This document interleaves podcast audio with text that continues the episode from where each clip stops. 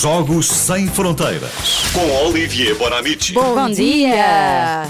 Olá, Olivier, bom dia. Bom dia, tudo bem? Está tudo, tudo bem. muito bem, e contigo também? Bom dia, fiquei, adorei o testemunho desta mulher. Eh, logo de manhã estava a ver o meu café, fiquei logo deprimido e ao mesmo tempo que lição. Desculpa, mas é o que é, que, sim. sim que, bela, é que bela lição, foi um grande momento mesmo. Olha, só explicar muito rapidamente testemunho de duas mulheres eh, durante este fim de semana sobre o que foi a vida delas, não fácil.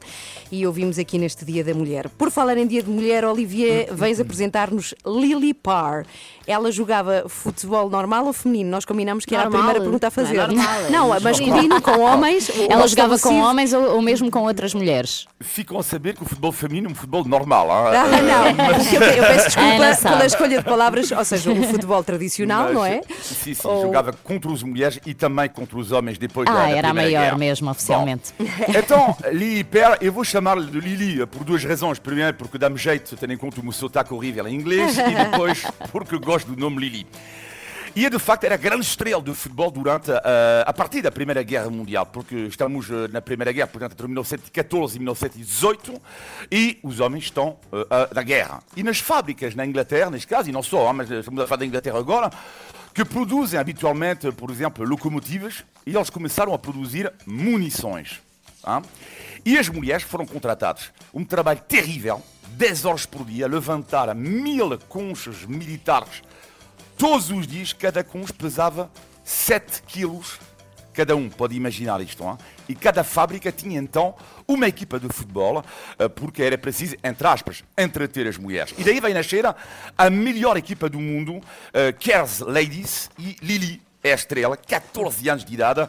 Durante o fim de semana ela é jogadora, durante a semana ela é, eu adoro esta palavra, ela é municioneta, ou seja, ela fabrica munições. municioneta. E, e ficam a saber que, em relação a esta palavra, uma pequena curiosidade, eu nasci numa cidade em França, uh, no oeste de França, que tem uma, um nome de rua que se chama Rua das Municionetas. Até, até ontem. Nunca tinha não pensado sabia do que era. Exatamente, como para nos acontecer. E depois descobri que eram mulheres, já está, que fabricavam munições e três mulheres que fizeram greve porque reclamavam o regresso dos maridos. Algo impossível hoje em dia que, que mulher hoje uh, deseja o regresso do marido. voltando, voltando a Lili, ela tinha dois pontos fortes. Ela tinha, aliás, um ponto forte, que era o remate extraordinário.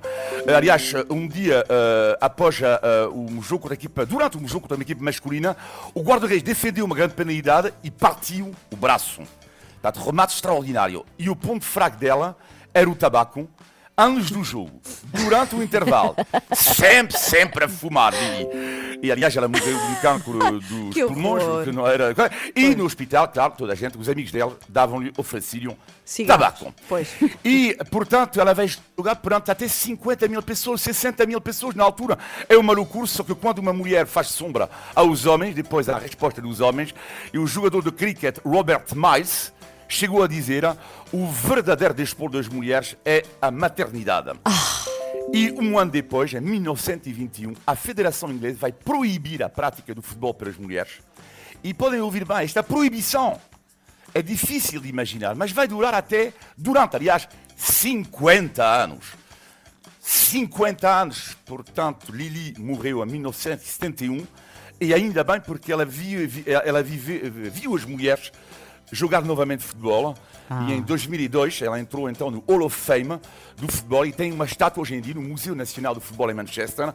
E para terminar, como sabem, no Jogos Sem Fronteiras, quando falamos, quando viajamos no passado, gostamos de pôr uma música. E neste caso, eu pensei ontem, mas que raio de música vou escolher?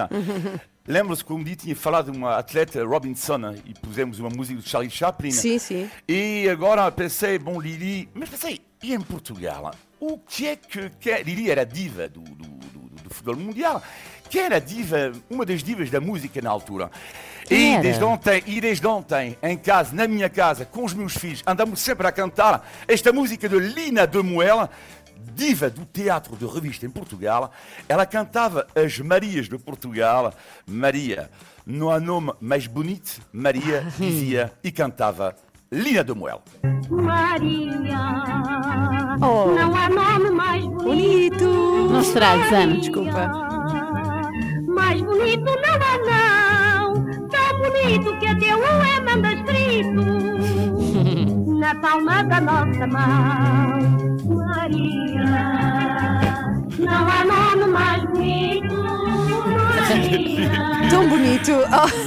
Oh, Adoro, adoro. isto é lindo, é lindo. Vai-me ficar na cabeça o dia inteiro. As Marias de Portugal. Mais um bocadinho, mais um bocadinho. Peraí. Na. Olá. Olivier. Uma homenagem às Tchau. Marias. Beijinhos, uma homenagem, sim. Sim. E à grande Lily Parr nos Jogos Tchau. Sem Fronteiras. Beijinhos da quarta-feira.